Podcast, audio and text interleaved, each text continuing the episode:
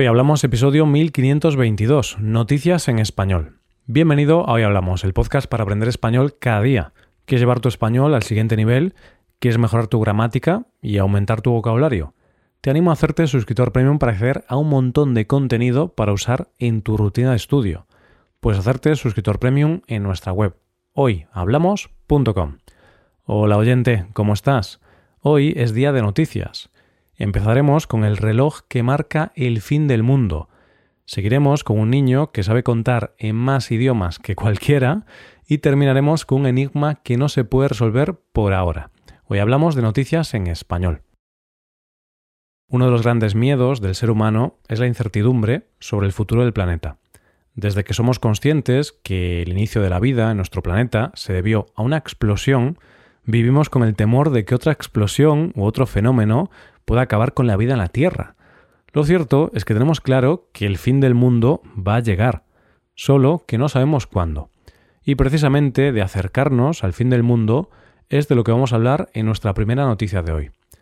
La noticia está en que el reloj del juicio final del Boletín de Científicos Atómicos se fijó en 90 segundos como el tiempo que falta para la medianoche o el colapso de la humanidad. Dicho así, suena muy preocupante porque parece que tienes 90 segundos para despedirte de los tuyos. Pero no es así. Es grave, pero aún te queda algo de tiempo. Mejor te lo explico, oyente. Vamos por partes. ¿Qué es el Boletín de Científicos Atómicos? Es una organización sin ánimo de lucro que se creó en el año 1945. Fue fundada por Albert Einstein y otros miembros del proyecto Manhattan. Hoy en día está formada por numerosos especialistas, entre ellos 10 premios Nobel se creó debido al temor que supuso el uso indebido de los avances en tecnología atómica por parte de los gobiernos, y después de los bombardeos sobre Hiroshima y Nagasaki.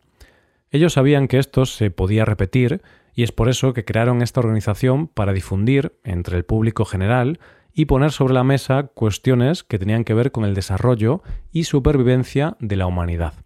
Este desarrollo y supervivencia podría haberse frenado por temas no solo relativos a las armas atómicas, sino a otras armas de destrucción masiva, el avance de las tecnologías o problemas ambientales.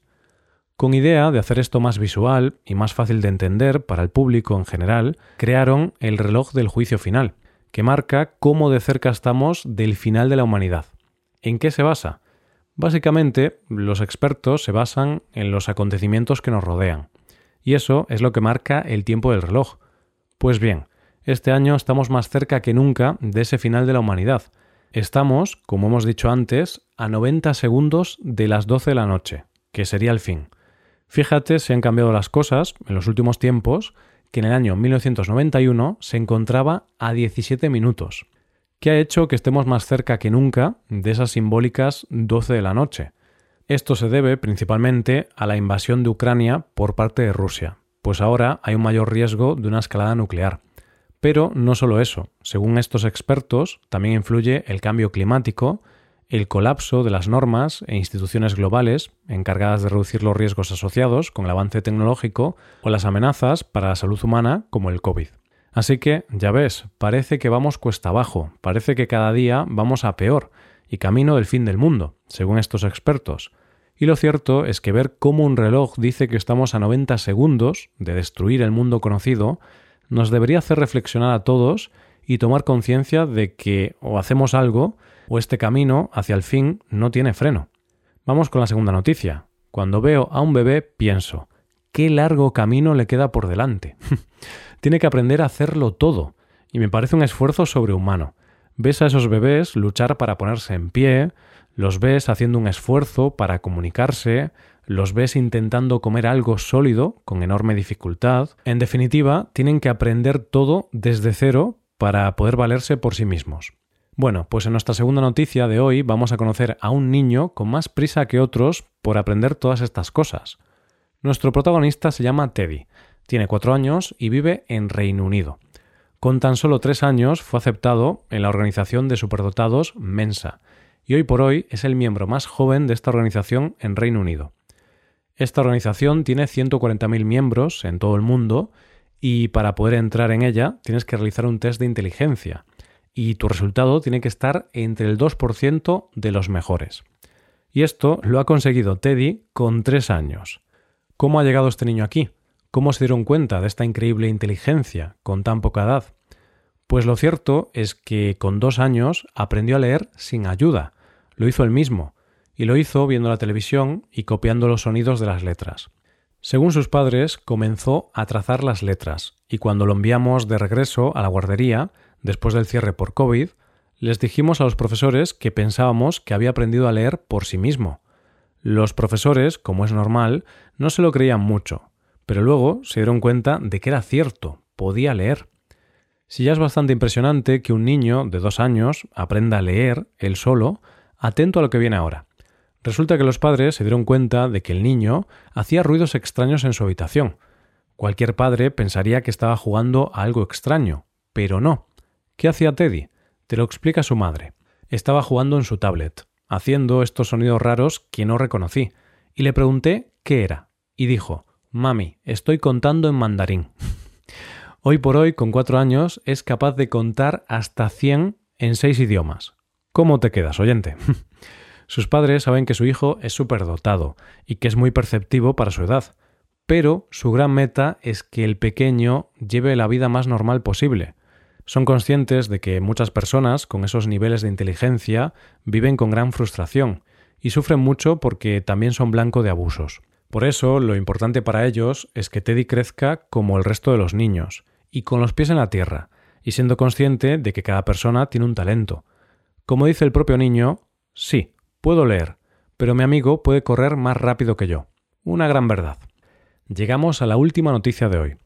Una de las cosas más frustrantes que hay es cuando llevas tiempo intentando acabar algo y al final no puedes porque te falta algo. Por ejemplo, imagina pasarte semanas intentando completar un puzzle y al final darte cuenta de que has perdido una pieza y no puedes acabarlo. Uf, es una situación muy frustrante. Bien, pues de un acertijo que no se puede acabar por ahora es de lo que vamos a hablar en la última noticia de hoy. Para comprender esta noticia, primero tenemos que saber que este acertijo es un juego de realidad alternativa. Estos juegos son algo así como una búsqueda del tesoro, que puede empezar en videojuegos, en un libro u otro soporte, pero termina en la vida real gracias a las pistas que hay en la trama. Ahora que ya sabemos este dato, nos vamos al juego de motocicletas Trials Evolution, que salió al mercado en el año 2012. Los jugadores se dieron cuenta de que si iban uniendo unos tablones de madera que aparecían en el juego, encontraban un mensaje oculto. Esto, después, desbloqueaba otro enigma que a su vez daba la letra de una canción, que a su vez en ella se escondía otro misterio que era un código Morse que llevaba a una página web que comenzó a actualizarse a diario en el año 2013. En esta página, en un principio, solo había imágenes, pero después de mucho análisis, los jugadores se dieron cuenta de que eran referencias a científicos, y si se juntaban las imágenes, formaban un alfabeto que los llevaba a otra página web. Y aquí es donde se pasa del mundo virtual al mundo real, porque en esa página estaban las pistas y las coordenadas para encontrar cuatro objetos, que se habían colocado en sitios tan dispares y lejanos como San Francisco, en Estados Unidos, Sydney, en Australia, y Bath, en Reino Unido.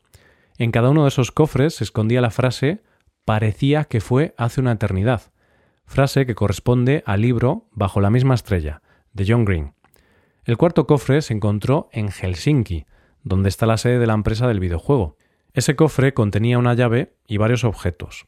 Además, había una placa de metal que tenía un mensaje grabado, un mensaje con la última pista del acertijo.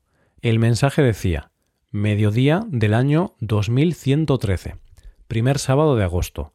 Una de las cinco llaves abrirá la caja, debajo de la Torre Eiffel. ¿Y qué sentido tiene todo esto? Puedes pensar tú. Pues el creador del videojuego y del acertijo dice, el acertijo es realmente importante para mí, pues unió a las personas que querían resolverlo. Creo que el esfuerzo por hacer cosas que perduren solo funciona si la gente trabaja junta por el bien común, sin temer lo peor o crear conflictos. Solo hay que ser curioso y aprovechar los conocimientos. Así que ahora solo hay que esperar al año 2113 y que los descendientes de esas personas y sus cinco llaves vayan ese día en concreto a la Torre Eiffel y descubran el misterio, Un misterio cuya solución creo que ninguno de los que hoy estamos aquí llegaremos a conocer. Y esto es todo por hoy, ya llegamos al final del episodio. Antes de acabar, recuerda que puedes utilizar este podcast en tu rutina de aprendizaje, usando las transcripciones, explicaciones y ejercicios que ofrecemos en nuestra web. Para ver ese contenido tienes que hacerte suscriptor premium en hoyhablamos.com. Esto es todo, mañana volvemos con dos nuevos episodios. Lo dicho, nos vemos en los episodios de mañana. Pasa un buen día, hasta mañana.